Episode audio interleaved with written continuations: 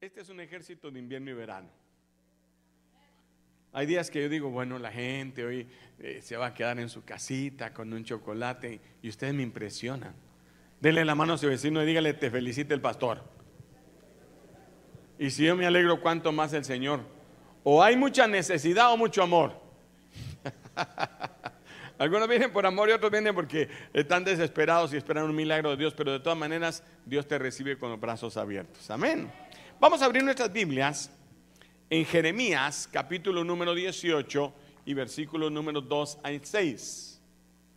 Del profeta Jeremías capítulo 18 y leo del versículo número 2 al 6 de la siguiente manera. El Señor hablando a Jeremías y le dijo, levántate y vete a casa del alfarero y allí haré oír mis palabras. Y desciende a la casa del alfa, y descendí a la casa del alfarero y aquí que él trabajaba sobre la rueda. Y la vasija de barro que él hacía se echó a perder en su mano.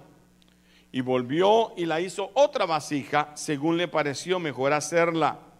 Entonces vino a mí palabra de Jehová diciendo, ¿no podré yo hacer de vosotros como ese alfarero o casa de Israel? Dice Jehová, he aquí como el barro en la mano del alfarero, así sois vosotros en mi mano, oh casa de Israel. Oramos. Padre, en el nombre de Jesús te damos gracias por este momento en que podemos abrir tu palabra. Te pedimos, Señor, que tú hables a cada uno de nosotros, Señor que nos hagas comprender tus verdades, tu misericordia y tu amor, en el bendito nombre de Cristo Jesús. Amén, Señor, y amén. El Señor hablaba de muchas maneras, sobre todo a los profetas. A los profetas les hablaba eh, con ejemplos bien vividos. A uno le dijo, mira, vete y te casa con esa mujer ramera. Y se le fue la mujer y le dijo, recógela otra vez. Y se le fue la tercera vez y le dijo, ve, ¿Por qué? Porque lo que te quiero decir es que así es mi pueblo, que se va y yo lo perdono y lo restauro otra vez. ¿Cuántos dicen amén? Otra vez le hizo a un profeta que se destapara la parte de atrás. Creo que en alguna parte dice, enseñando las nalgas. Así dice la versión. ¿sí? Que, yo, digo, Señor, yo no hubiera querido ser sacerdote o profeta de ese entonces porque lo, hacía. Y lo que querían enseñarle que a veces estaba descubierto el pueblo. Y así, Dios es muy gráfico a veces para enseñarnos. Y en la vida natural, Dios también da enseñanzas así. Claro, gracias a Dios no nos hace ir descubiertos, pero eh, nos enseña a través de las flores, a través de las plantas, a través de la vida, a través del sol, del frío, de los valientes, de los que vienen con todo y frío. Y ahora le dice, mire, yo quiero que mires al alfarero. ¿Usted ha visto alguna vez a un, alfarero trabajar? Ellos trabajaban con los pies, ahora son más, son eléctricos, ahora pachan un botoncito y da vueltas la... pero ellos lo hacían con los pies, pero la intención era la misma, ¿sí? Él tomaba barro y comenzaba a darle vueltas al, al, aro del, del, a la rueda le llaman del alfarero, un disco de madera que, que giraba, giraba, y entonces él con sus manos va tomando y a medida que él va levantando sus manos, sus manos le van dando forma a la, maceta o al jarro o al cántaro o lo que él quiere hacer, él se lo va dando con sus manos. Pero si de repente se enchueca, yo no voy a mí, eso es profundo, es griego, ¿sí? se, se, tuerce, pierde su forma, entonces lo que hacía el alfarero era esto, otra vez juntaba sus manos y se volvía a hacer el lodo una pelota y la juntaba con el resto del, barro y empezaba de nuevo. Él rompe el vaso nuevamente y le vuelve a dar la forma que él espera. Y entonces el Señor dice, ese es mi pueblo, ese es el trabajo que yo hago, esa es la figura que yo quiero que entiendan. Ustedes son barro en mis manos. Dele la mano a su vecino y dígale, hola lodo. Hoy que hay bastante, con tanto que nos llovió en la mañana y anoche. Ahora, lo que el Señor quiere enseñarnos a través de decirnos barro, aunque algunos son bien prietecitos, pero el barro es colorado. Lo que el Señor quería decirnos es, eh, yo estoy dándote forma, vecino, Dios te quiere dar forma. Gracias a Dios que no estamos hablando físicamente porque algunos nos han dado forma redonda.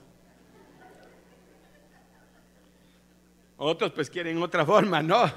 Pero, pero realmente dice que el propósito del alfarero no es destruir el barro, el propósito del alfarero es darle una forma apropiada de acuerdo al propósito que tiene con él.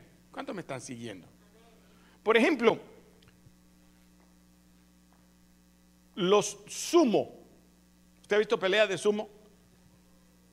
Se comen una docena de huevos en la mañana, como dos libras de carne.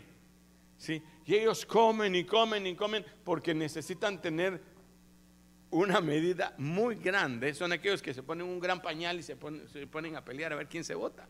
¿sí? De acuerdo a su forma. Por el contrario, teníamos un hermano en San Salvador, era Miss eh, América o Mister América de, Fortachón pero él dice, a veces yo me tengo que poner en ayuno hasta 15 días. Porque tengo que llegar a la altura, tengo que quemar toda la grasa y quedarme solamente con el músculo. Y él me, explicaba que así se preparaba Cada uno de acuerdo a su forma física. Pero también tenemos una forma espiritual. Una forma en la que Dios está trabajando, diríamos, es nuestro carácter, es eh, nuestra manera de actuar, es la medida del varón perfecto que Dios quiere que todos lleguemos. Dígale a su vecino, Dios está formando a Jesús en ti. Dígaselo a su vecino.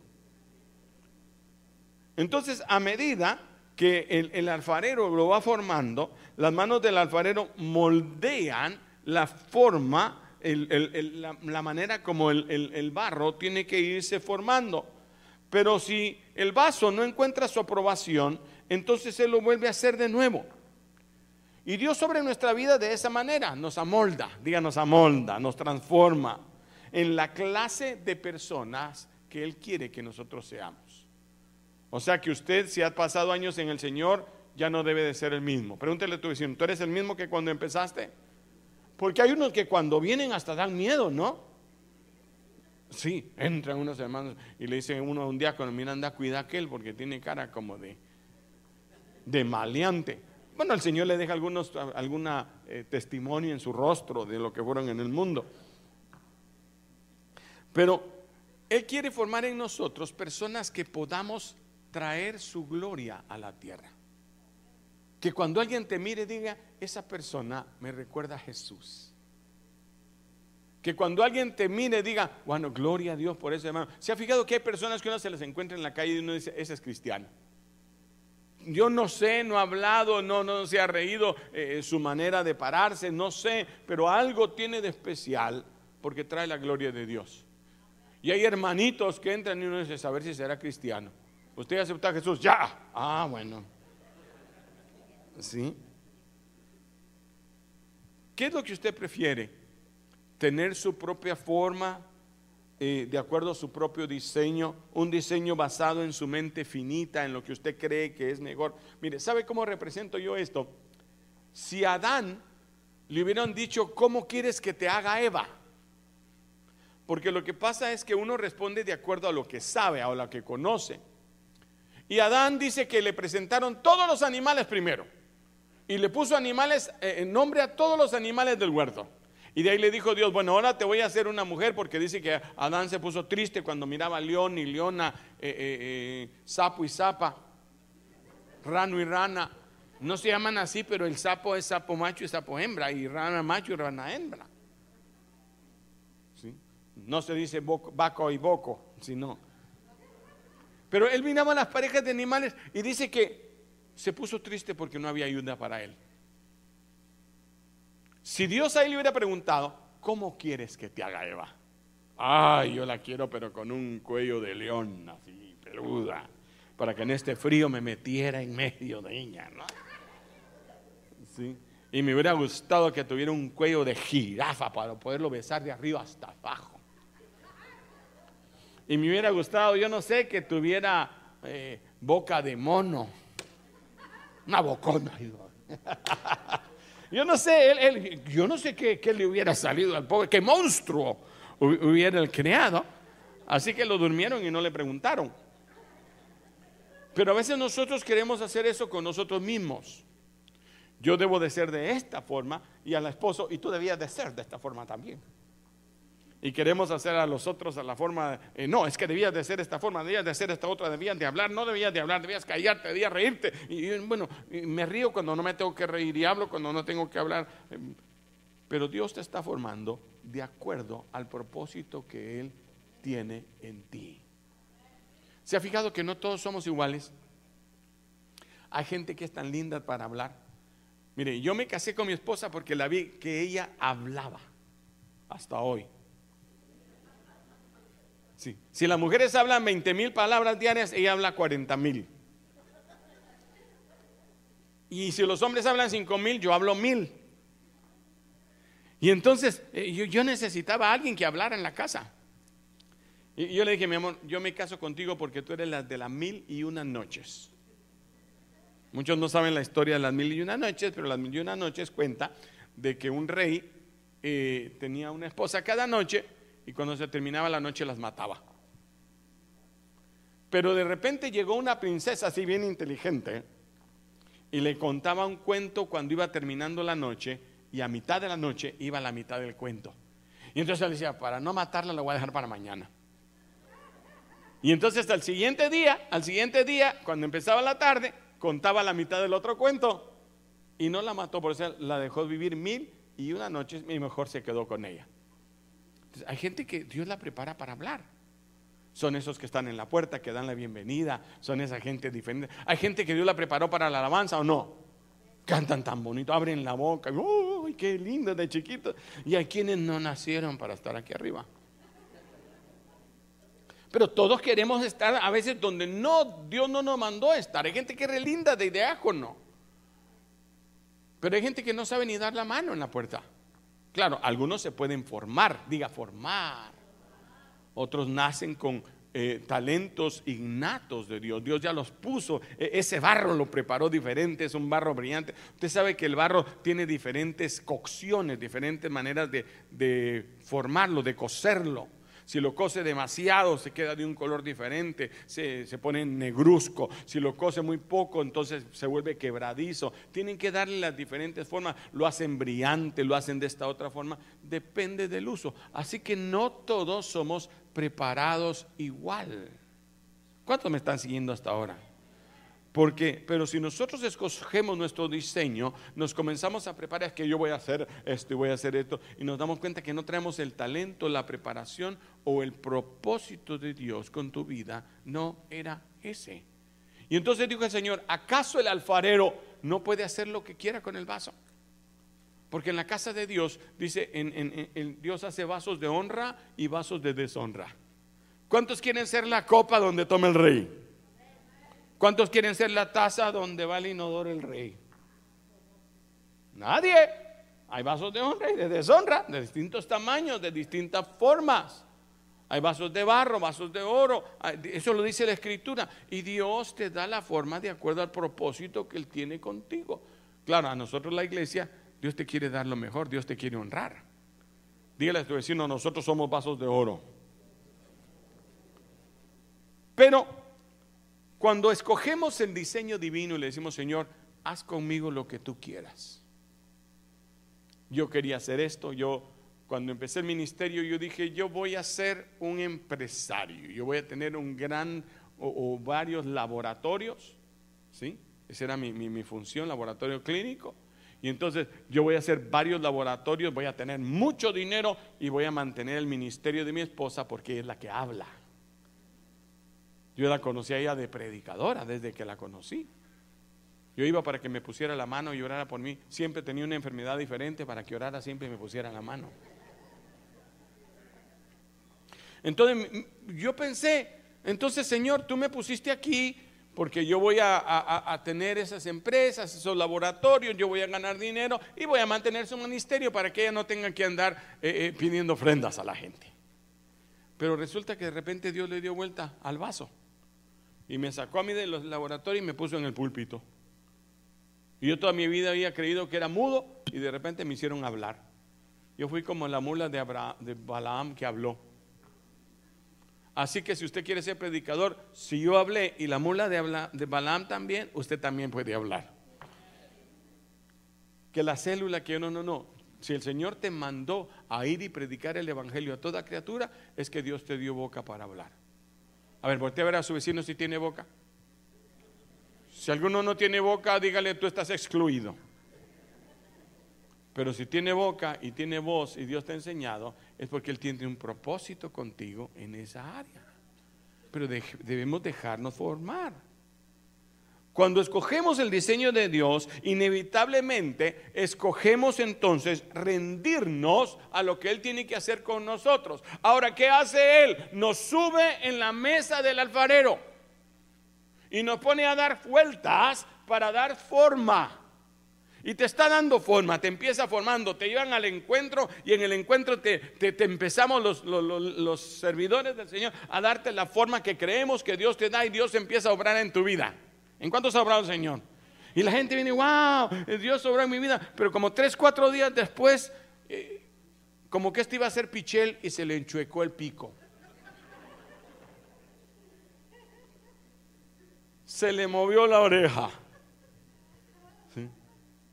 A veces uno va a comprar algunas cosas y mira, ah, no, pero esta está chueca, tiene más abajo el bracito, el, ¿sí?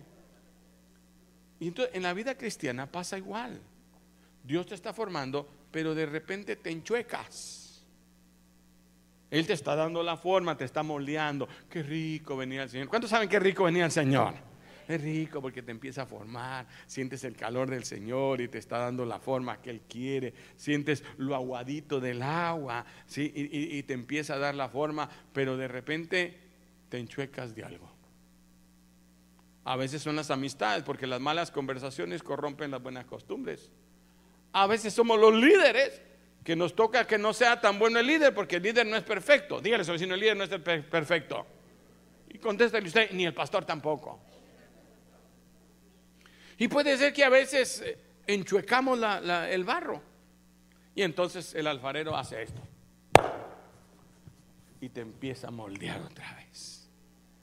Y te empieza a dar forma y tú ya te empiezas a poner muy bien ya el Señor me está formando, ya voy trabajando en el Señor, vengo del encuentro, voy a ser un mejor esposo, voy a ser un mejor padre, voy a ser, traes la forma. Entonces, entonces te dice el Señor, ahora te voy a meter al horno.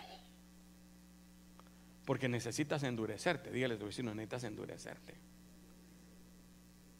Y ahí es donde uno empieza a llorar, porque cuando el Señor te quiere dar la forma, tiene que traer quebrantamiento a tu vida. Cuando te deshace y te vuelve a formar. ¿Sabe qué es lo lindo que viene esto? Que Dios no te deshace y te deja tirado o te cambia por otro. Dice, Él está haciendo un vaso y cuando mira que, no agarra la forma que debe de llevar, lo deshace y lo hace de nuevo. No, Él no lo deshace y lo tira. Lo deshace y le empieza a dar otra vez la forma. Y algunos el Señor, qué paciencia ha tenido. Cada año dice que ya no va a tomar y el primero de enero arranca otra vez. Ha dicho que va a ser diferente, que ya no va a gastar y sigue comprando cosméticos. Ah, no, no, es hermana, no, no, eso, es otra. Ha dicho, bueno, ¿cuántas cosas hemos dicho? Y volvemos a venir otra vez. ¿Cuántas veces tiene que venir usted al Señor? A ver, a decirle, Señor, me enchuequé. Si alguien no es mexicano, enchucarse es como perder la forma, ¿no? Como, ¿sí? Señor, aquí está, mire, mira, Señor, otra vez lo volví a hacer. Y ahí viene el Señor, te voy a hacer de nuevo. Y otra deshecha, otra amasada, otra triturada, otra El quebrantamiento puede ser el camino hacia la bendición. Cuando te quebranta, cuando te amasa, cuando te estira, es porque Dios te está formando. Está dando la forma. Usted nunca ha visto cómo le dan la forma al vidrio. Lo ponen caliente, tan caliente que pierde eh, eh, eh, su dureza y se vuelve como elástico y lo empiezan a jalar, a jalar, a jalar hasta darle la forma. Y cuando se seca, qué hermoso queda. Dígale a su vecino, al final vas a quedar hermoso, dígale. Ahorita te miras amargadito. Ay, hermano, a mí, a mí Dios me ha tenido que trabajar. Cuando yo me sentía que ya iba y que me podían dar cualquier iglesia, dijeron, no, no, Alberto, no, ese es muy orgulloso, dijeron. Y yo me tiré en una cama a llorar, hermano, bravo con el profeta que lo dijo. ¿Qué se cree eso? Si yo soy un alma de Dios. Nomás que no me toquen. Y ahí llorando, como no sé cuántos días, pasé hasta con fiebre, peleando con Dios. Ahí entendí que yo necesitaba una masadita en mi orgullo. Y cuando alguien prosperaba me sentía como envidioso y entonces Dios me tuvo que enseñar que es a su paso y no al mío. Cuando otros tenían fruto y yo no tenía fruto, una vez llorando le decíamos al Señor, Señor, los otros pastores tienen iglesias. Todos tenían iglesias, todos los pastores con estamos, nosotros rentábamos en una iglesia, o sea, ellos salían y nos decían, bueno, ahora ya pueden entrar. No podíamos tener nuestras reuniones nunca porque solo cuando ellos no tenían reunión nosotros podíamos tener reunión. Una vez nos llevaron en un lugar donde en medio de basinicas y de, y de Sí, no de veras, de esos patos que ponen en los hospitales y todo, ahí lo, hacían a un lado y ahí teníamos nuestra reunión. Y le decimos, Señor, todos los pastores tienen su iglesia y nosotros aquí metidos en esta bodega, los ratones nos brincaban. Cualquier similitud media casualidad. Sí. Pero Dios estaba formándonos para que cuando tuviéramos no viéramos de menos al que no tiene. ¿Cuántos me están siguiendo? Y Dios lo tiene que formar a uno. Cuando te hace falta. Mire, ahora que hemos sentido frito, decimos que rico cuando hay calor. Y cuando hay calor, decimos que rico cuando hay frío. Porque el, estar cambiando nos va enseñando. Y a veces tenemos que pasar por circunstancias donde apreciamos la familia. Cuando uno entra en una enfermedad, por ejemplo, y se da cuenta que todo el mundo pues le importa, pero no tanto, pero hay alguien que siempre te cuida, hay la familia. Y uno dice, no, no, nada como la familia. Qué lindo tener a alguien que me ame. ¿Cuántos dicen amén? Ahí es donde uno siente el calor. El amigo y el hermano en la cárcel y en el hospital. Algo así dice el dicho, pero como no lo sé, se lo cuento yo.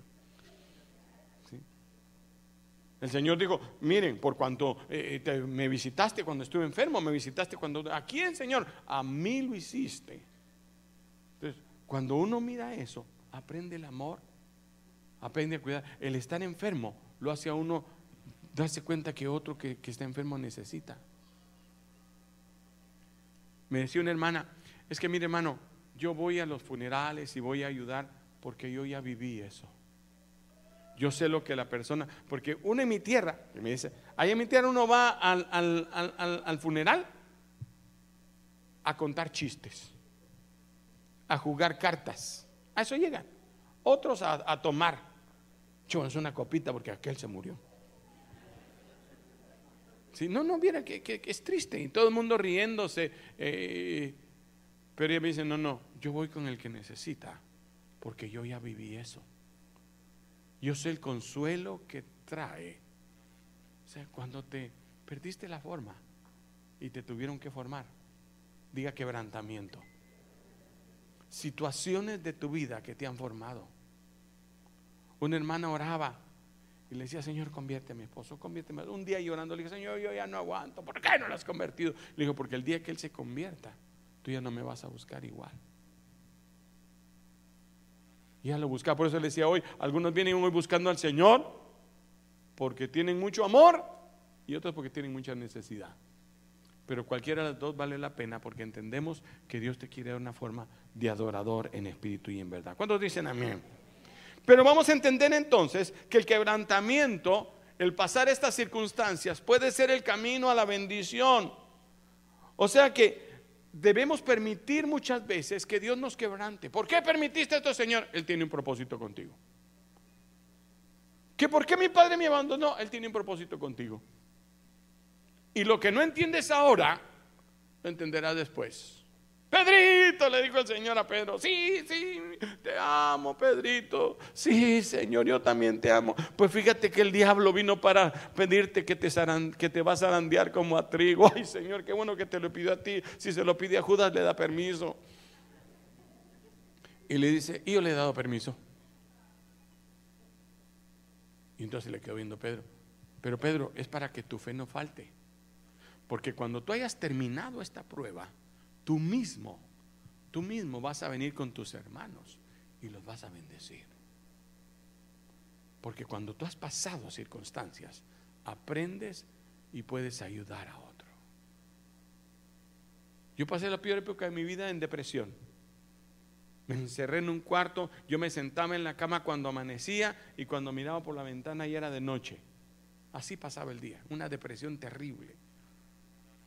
Pensaba que nunca iba a salir, era como un túnel, un túnel negro donde tú no miras el fondo.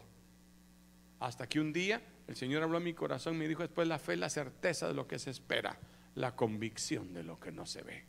Y vino esa verdad a mi corazón, un solo versículo.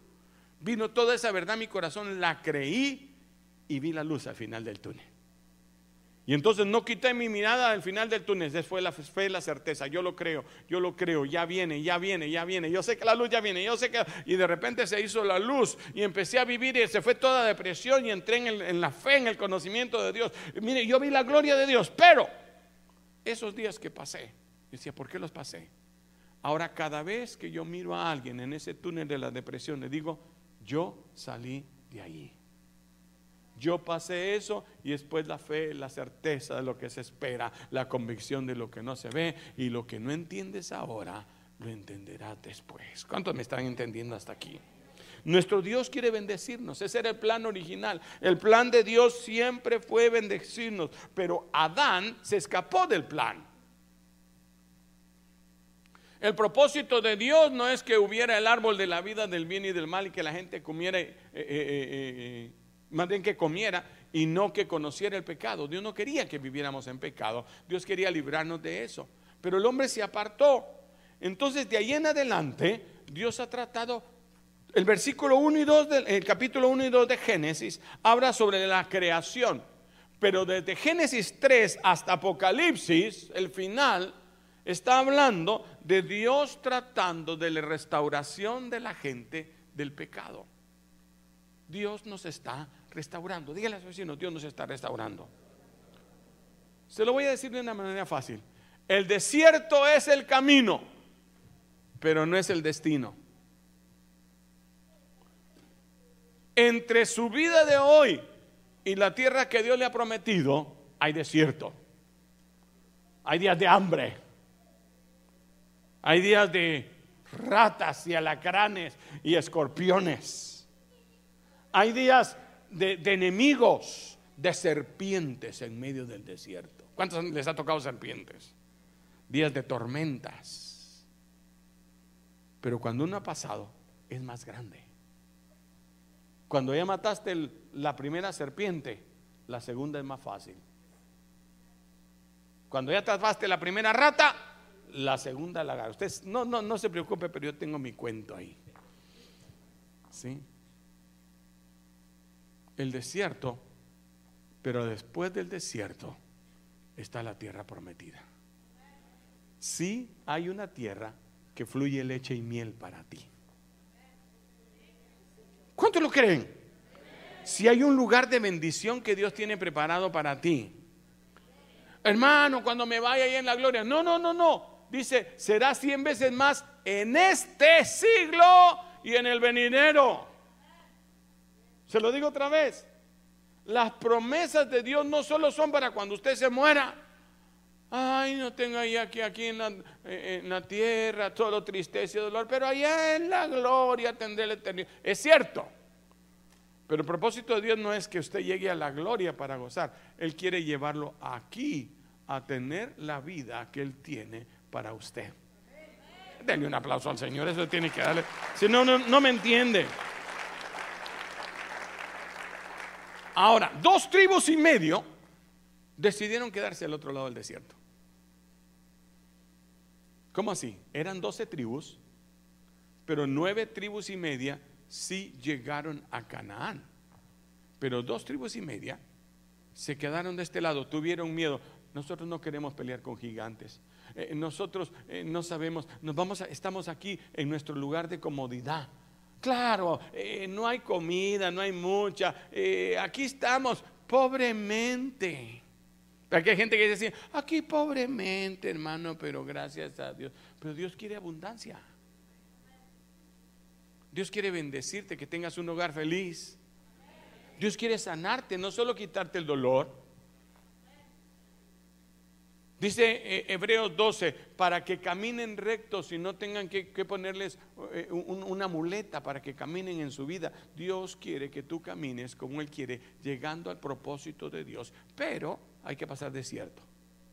Pero después del desierto viene la promesa de Dios. ¿Cuántos dicen amén? A partir de ese momento entonces somos nosotros arcilla en las manos de Dios. Dios está tratando contigo. A veces perdemos el año.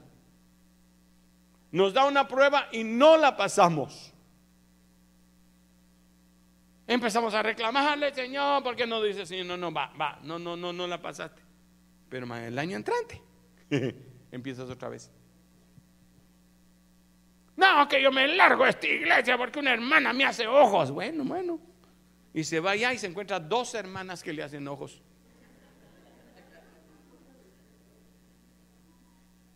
Y que se ve, me voy a otra iglesia. Y se van de iglesia en iglesia y en todas las iglesias dejan ojos.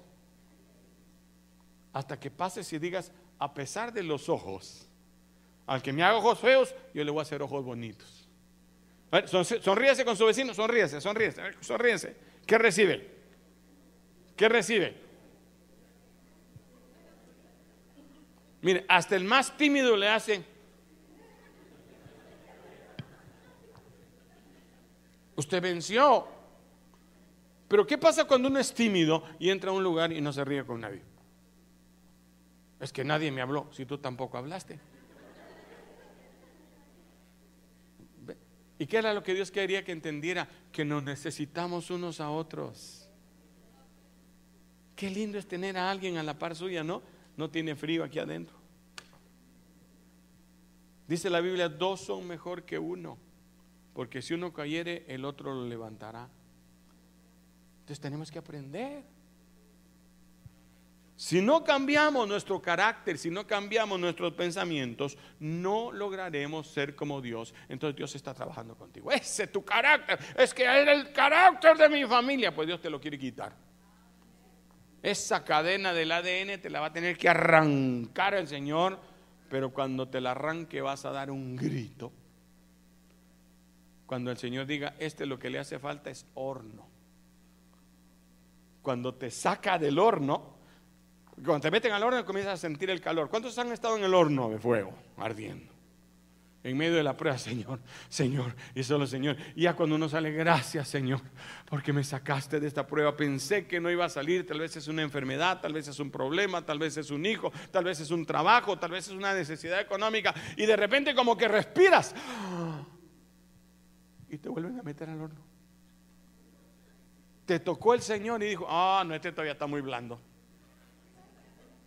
Este lo suelto así y en la primera copa que le echa se le, abre un hoyo abajo.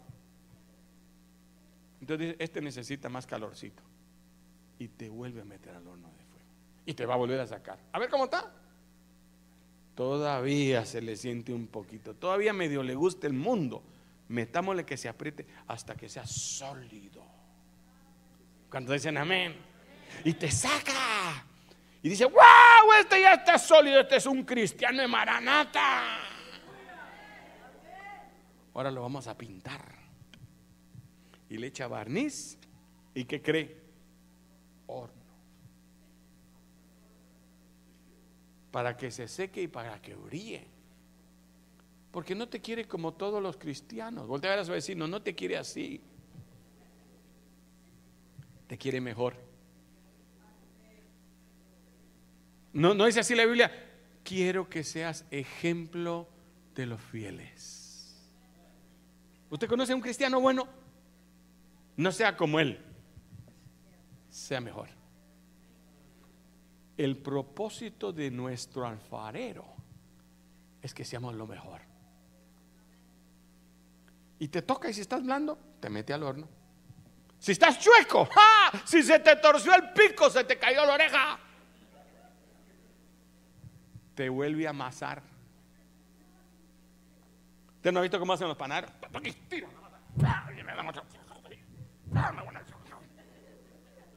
Y a veces está uno, Señor, ¿qué pasa? Te han pedido para zarandearte como trigo. ¿Usted sabe cómo, cómo zarandean el trigo? Echan unos guacales de trigo en, una malla, en un sedazo, y lo tiran así para arriba. Para que salgan volando las, las, hojitas, para que se vayan desprendiendo del trigo, para que vaya quedando la semilla sola. Entonces lo tienen que tirar. Y a veces uno siente que, Señor, pero ¿qué pasa? Subo y baja, me sacan del trabajo, me meten del trabajo, me sale un problema por aquí, me aparece otro por allá. No te preocupes, solamente te están quitando la cáscara. Espérate que te muelan. Era solo para quitarte la cáscara, falta la molida. Y después de la molida, la amasada. Y después de amasarte, la horneada. Y no, después la pintada, pero si te hacen caritas, si quieren que estarte metiendo. Bueno, depende qué tan bello te quiere el Señor. Así que el que muchos lo están tratando, que, que, ha pasado mucho por su vida, Dios te tiene para algo sumamente especial. Cuando dicen amén, la bendición es una consecuencia que te va a hacer semejante a Dios. Dios está formando el carácter de Cristo en vosotros, dice el apóstol. ¿Cómo era Moisés? A ver, acordémonos de Moisés. Se imagina hijo único de la hija de Faraón. Era el consentido del abuelo y el abuelo era Faraón.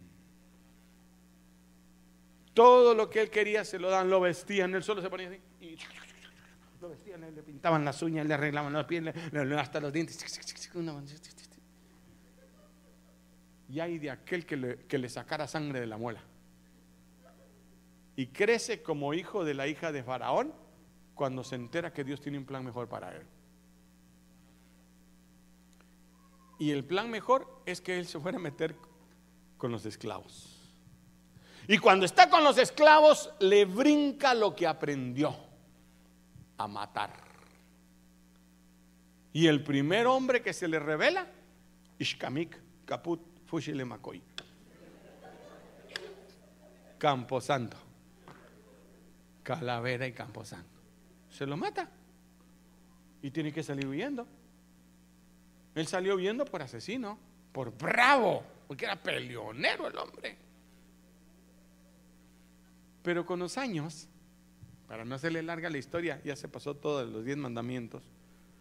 Y alguien va, peor que es el, bueno, lo voy a dejar ahí.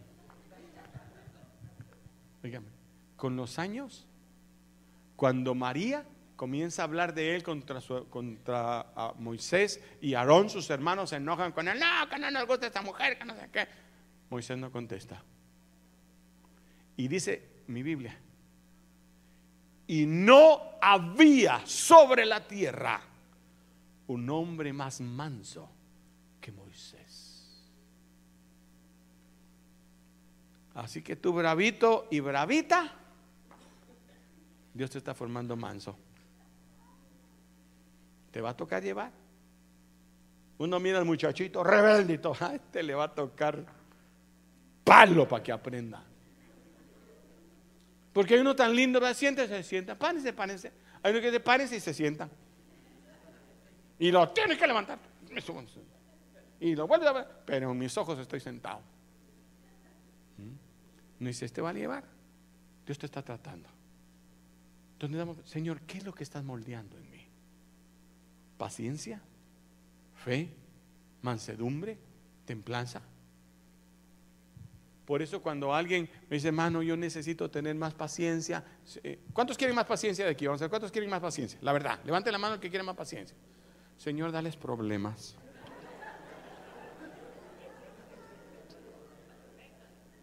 ¿Cómo se aprende la paciencia?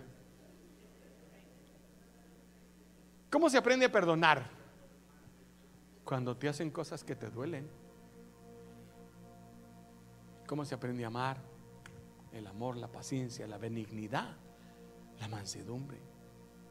Dice la Biblia, se hará misericordia con el que haga misericordia. Pero ese no somos misericordiosos. Ay, es que ese es mi discípulo. No lo llamo y me... Si tú eras igual. Alguien tuvo paciencia contigo. Tú no querías, te le escondías. No venías a la iglesia, no le avisabas por qué no venías. Es que yo mejor lo digo. Ay, que Dios trate con el hermano. Yo lo dejé porque lo llamaba y se me escondía. Entonces Dios te mete a ti donde tú necesitas misericordia.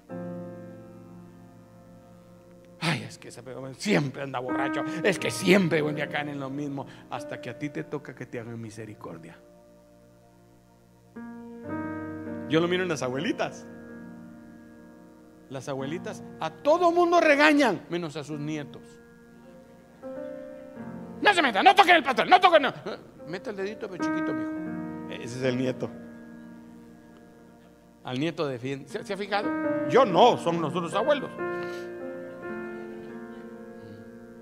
Pero aprendemos la misericordia a través de que necesitamos misericordia.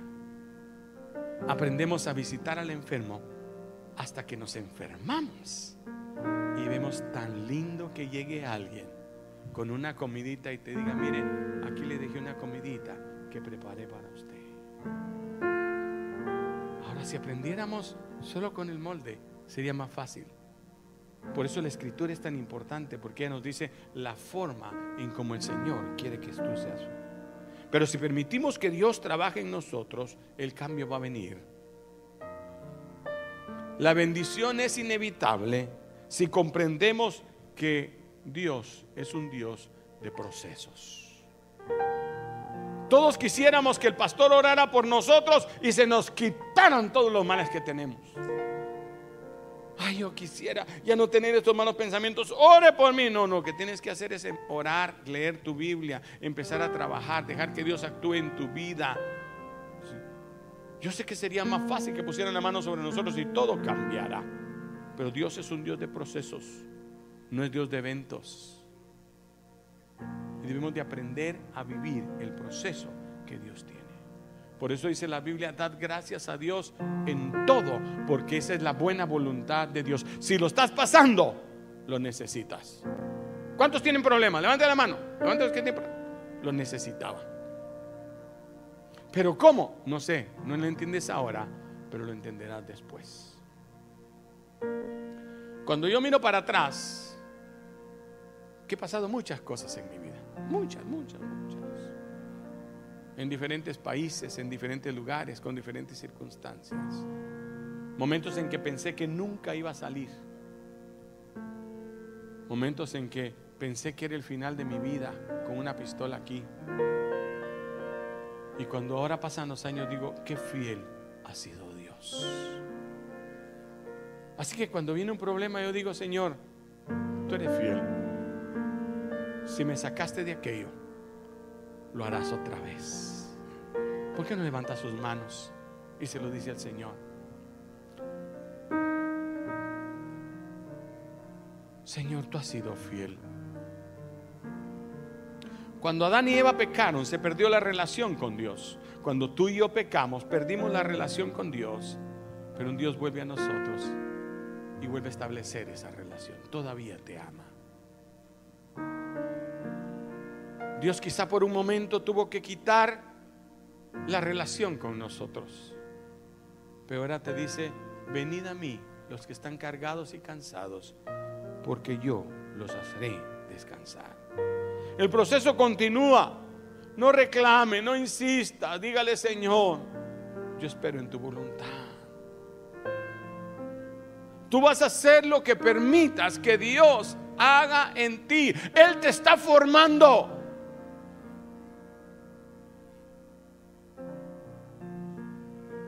A veces tiene que formarte con martillo y cincel. Y a veces con una suave lija que casi ni la notas.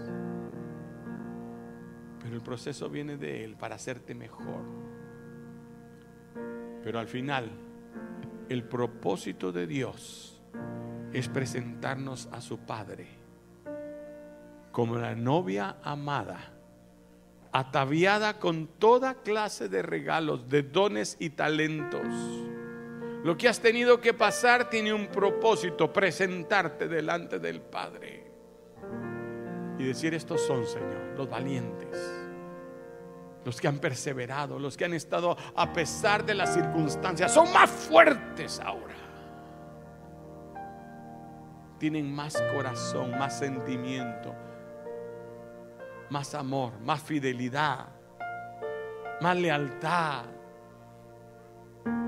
paciencia, benignidad, mansedumbre y fe. La clave está en pasar en el proceso y alejar toda rebeldía, toda desobediencia. No porque no me lo hicieron a mí, Señor, tú sabes, tendré mi momento. Dígale al Señor que está dispuesto a dejarse moldear, que trabaje en su vida. Dígale, Señor, trabaja en mi vida. Quita de mí lo que tengas que quitar. Si esto no te agrada, yo lo dejo, Señor. Si carácter es lo que me falta, forma el carácter de Cristo en mí. Hasta que yo llegue a la altura del varón perfecto. Hable con el Señor. Este es el momento perfecto para un buen comienzo. Dele gracias a Dios por sus planes. Dígale gracias Señor porque sé que tú tienes planes para mí maravillosos. Yo soy arcilla en tus manos. Yo quiero que me des la forma que tú quieres, no la que yo quiero, no la que yo estoy buscando en mí, la que tú